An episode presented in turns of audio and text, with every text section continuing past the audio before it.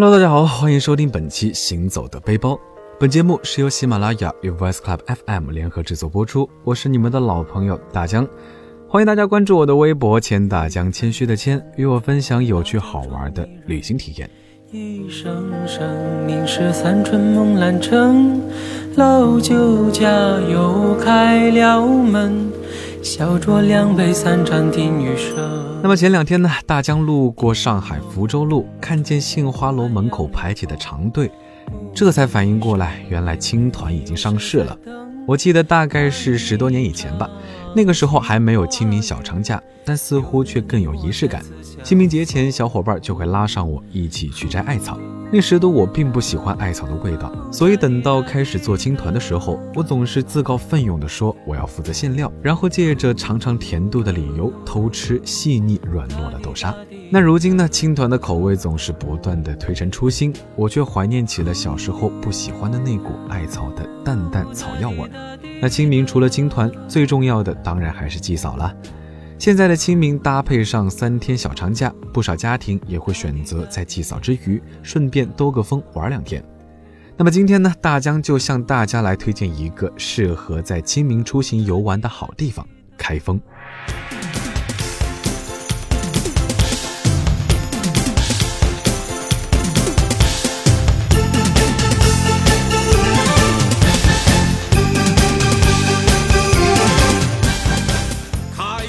听到大江说在清明节推荐大家去开封玩，可能会想开封和清明有什么关系呢？猜不到的话呢，那大江就再给你个提示，这个关系呢，其实和一幅名画有关。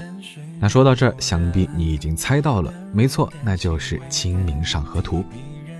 十二世纪北宋都城东京啊，当然不是现在的日本东京，是咱们的开封，便是《清明上河图》的创作地。说起来有些遗憾。大江，我呢没能在几年前故宫展出这幅传世名画的时候一睹真容，还真不知道下次展出要在什么时候呢。那在没看到画作之前呢，就不妨跟着大家一起在这八朝古都开封里面走一走，亲身感受一下四 D 版的《清明上河图》。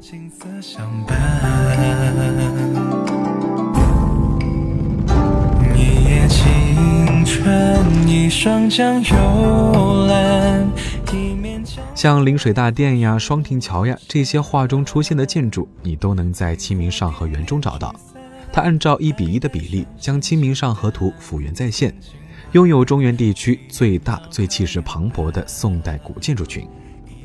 而整个景区内呢，芳草如茵，古音萦绕，钟鼓阵阵，形成一派栩栩如生的古风神韵。人行其中呢，就好像穿越了一样。景区内除了这些古建筑以外，还有丰富精彩的表演。而且你大可不必胆战心惊地掐着时间，因为从早上九点到下午四点半，几乎每二十分钟就会有不同内容的演出，分布在园区内的不同地方。也就是说，无论你在哪儿，都有机会遇上表演团队。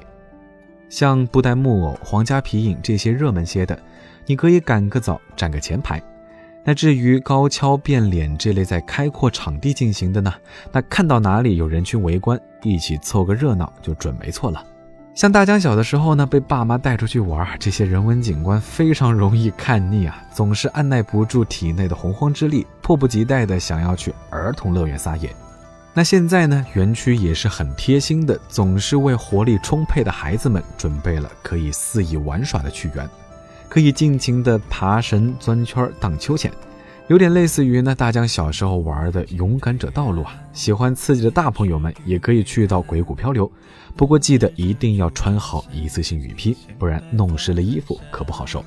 那看也看够了，玩也玩累了，想必大家的肚子呢跟大江一样要开始咕咕叫了。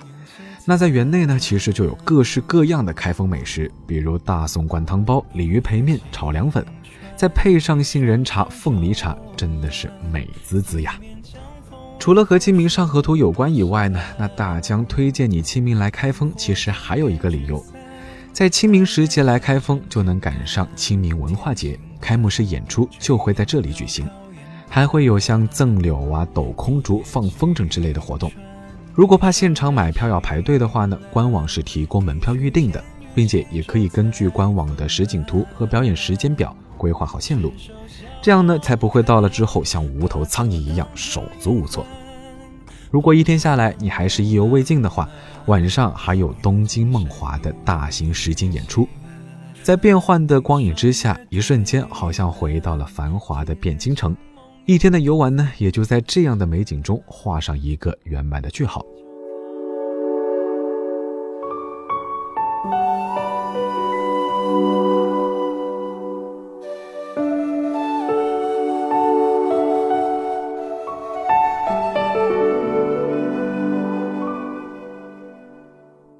虽然说这个公园是按照《清明上河图》画作还原的，不过有些东西早已在时间的长河里一去不复返了。比如那踢踏的蹄声和吆喝的赶驴声，早已被汽车的喇叭声、火车的鸣笛声和呼啸而过的地铁的啸叫声掩盖。那出行方式的变化呢，也给我们的生活带来了极大的便利啊。那对于大江来说呢，其实大江最喜欢坐的是公交车。公交车没有地铁车厢的逼仄和闷热。坐在公交上，晃晃悠悠地感受阳光透过车窗洒在身上，或者是看着雨滴在车窗后划出一道道泪痕，也可以听着老大妈、老大爷们扯皮，上到国家大计，下到鸡毛蒜皮。这公交车啊，仿佛就是生活的微缩。那在开封呢，坐公交车作为出游工具，其实就已经足够了。像前面说到的清明上河园，坐公交一路、二十路就能直达。开封之行剩下的其他好去处呢？不如就让大家跟着大江一起坐公交车出游吧。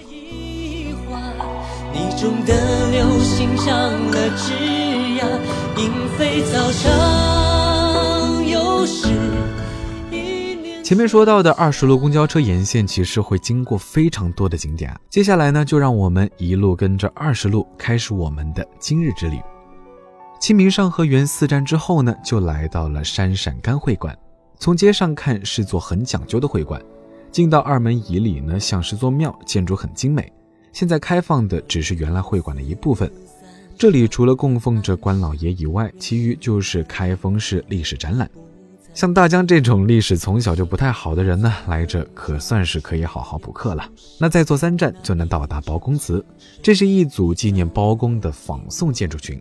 开封的包公祠是目前国内规模最大、资料最全的包公纪念馆。往往这种地方都会给人一种很沉重的感觉啊。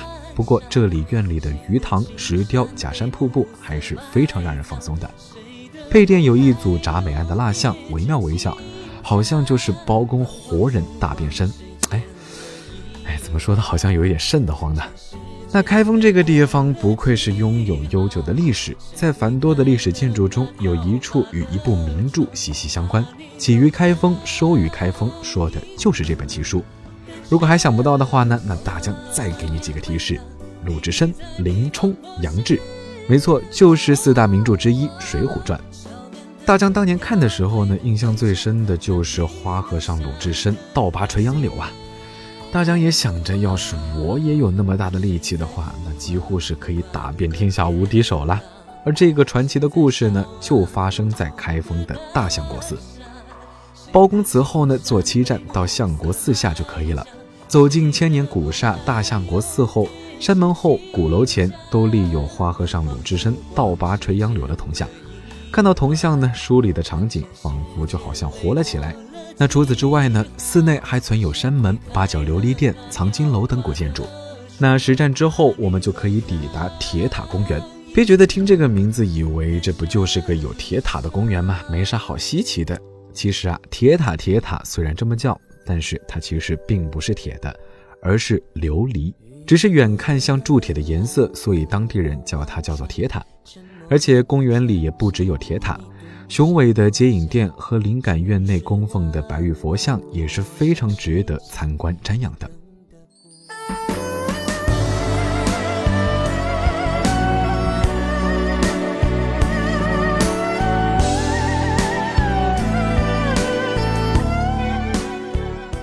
那开封承载了千年的历史文明，还有许许多多的历史景点，像天波杨府啊、龙亭啊，都非常值得一看。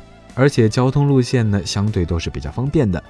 大江今天只是挑选了其中一条线路的沿线景点向大家介绍，建议有兴趣想要更深入游玩的朋友买一张开封市交通旅游图，各个景点的相对位置便能一目了然。千年被托，却难做你的。那跟着大江坐着公交游开封，一路下来，或许觉得会有些疲惫，想躺回宾馆葛优躺吗？开封夜市飘来的阵阵香味儿，可不会给你这个机会呀，分分钟唤醒你的味觉和嗅觉。鼓楼夜市外酥里嫩的白吉羊肉炕馍，清凉沙甜的玫瑰三拼，长街夜市热鲜嫩香的小勇炒凉粉，咸辣鲜香的三涛烤全羊。西四夜市鲜嫩多汁的上季红焖羊肉串，外焦里嫩的玫瑰糖糕，大大小小的夜市和摊头构成了开封香气四溢的繁华夜晚，颇有百味小吃闹东京之势。如果你恰巧有计划清明出行，却又在苦恼不知道去哪的话，希望今天的节目大江能够给到你一些头绪啦。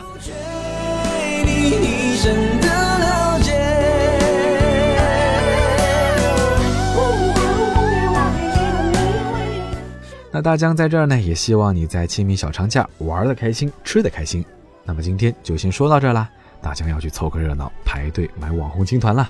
我是大江，欢迎大家关注我的微博“千大江”，谦虚的谦，与我分享有趣好玩的旅行体验。我们下期再见。